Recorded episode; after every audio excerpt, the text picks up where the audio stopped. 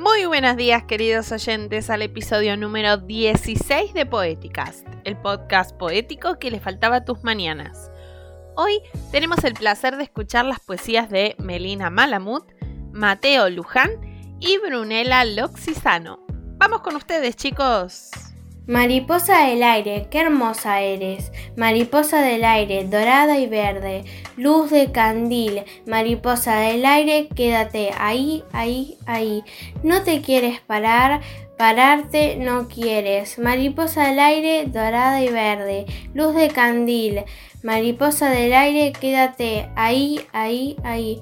Quédate ahí, mariposa, ¿estás bien? Mi árbol tenía sus ramas de oro, un viento envidioso robó mi tesoro.